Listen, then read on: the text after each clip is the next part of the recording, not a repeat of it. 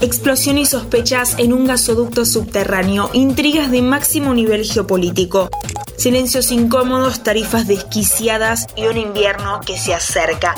En los próximos cinco minutos te cuento todo sobre una pinchadura sospechosa en medio de la guerra de Rusia contra Ucrania. Alta tensión. Hola, hola, ¿cómo va? Estás escuchando Alta Tensión, el podcast de energía de interés general. Si necesitas despejarte un poco de los problemas argentinos, hoy te vamos a contar problemas mundiales. Para compensar, ¿viste?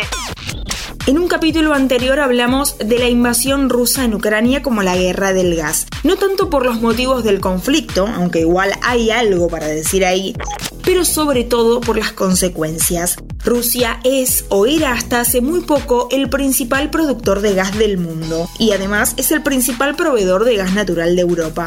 Si seguiste más o menos las noticias en los últimos meses, sabes dos cosas. Que Rusia dejó de venderle gas a Europa y que los precios de las tarifas se fueron a las nubes. No solo de gas, sino también de electricidad.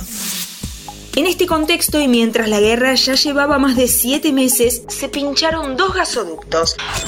El 27 de septiembre las Fuerzas Armadas de Dinamarca detectaron un burbujeo inusual en el mar y rápidamente se llegó a la conclusión de que había pinchaduras en los caños del Nord Stream 1 y Nord Stream 2, los gasoductos que llevan gas de Rusia hacia Alemania.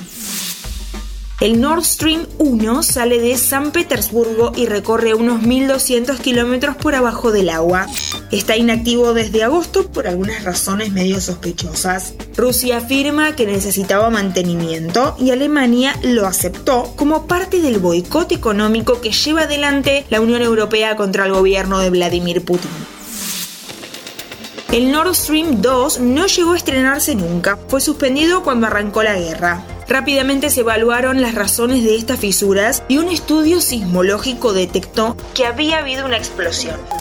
Después, muchos expertos afirmaron que había sido intencional y que lo más probable era que lo hubiera hecho alguien con mucha capacidad militar, es decir, un Estado.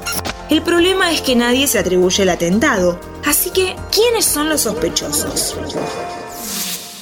Antes de eso, hay que despejar otra incógnita. ¿Por qué, si Rusia no estaba mandando gas, empezó a fluir gas? ¿Por qué los caños están llenos aguardando un destino? Y las imágenes de ese gas brotando del mar son realmente desoladoras. Es un derroche imperdonable a esta altura del partido. Y eso nos lleva a la pregunta más inquietante. ¿Quién puede beneficiarse con esto? La mayoría de los medios occidentales apuntan directamente a Rusia, y aunque es cierto que Putin no es un tipo muy confiable, no está claro cuál sería el beneficio de romper sus propios caños. Algunos analistas plantean que se trata de una amenaza directa a las alternativas que están evaluando los países europeos, como el gasoducto que conecta a Noruega con Polonia. Pero lo cierto es que no hay evidencia incontrastable de que Rusia sea la culpable de esto. La segunda versión apunta a Ucrania. ¿Es verosímil un sabotaje como este para evitar que Rusia le vuelva a vender gas a Europa? Puede ser. Ucrania avanza en su contraofensiva y su poder militar sorprende a todo el mundo, pero esta jugada sería muy delicada. La tercera hipótesis es muy inquietante. Estados Unidos. ¿Por qué? Porque hoy Estados Unidos es uno de los principales proveedores de gas de Europa, no a través de un gasoducto obviamente, sino en barcos en forma de gas natural licuado. Y el gran miedo de Estados Unidos es que la dureza del invierno en Europa fuerce a los líderes europeos a ceder ante Rusia y comprarle gas de nuevo. ¿Tiene sentido esa hipótesis? Sí, pero estaríamos ante una acción criminal frente a los propios aliados de Estados Unidos. O sea, si esto es así, significaría prácticamente un quiebre en las relaciones con Europa. Las especulaciones son válidas y estarán con nosotros un buen tiempo. La moraleja de esta historia es que la infraestructura energética es uno de los aspectos más estratégicos de los países y que en tiempos de guerra nadie está verdaderamente a salvo, ni los caños. Te espero la próxima con algún episodio un poquito más feliz. Soy Antonella Liborio. Gracias por escucharnos una vez más.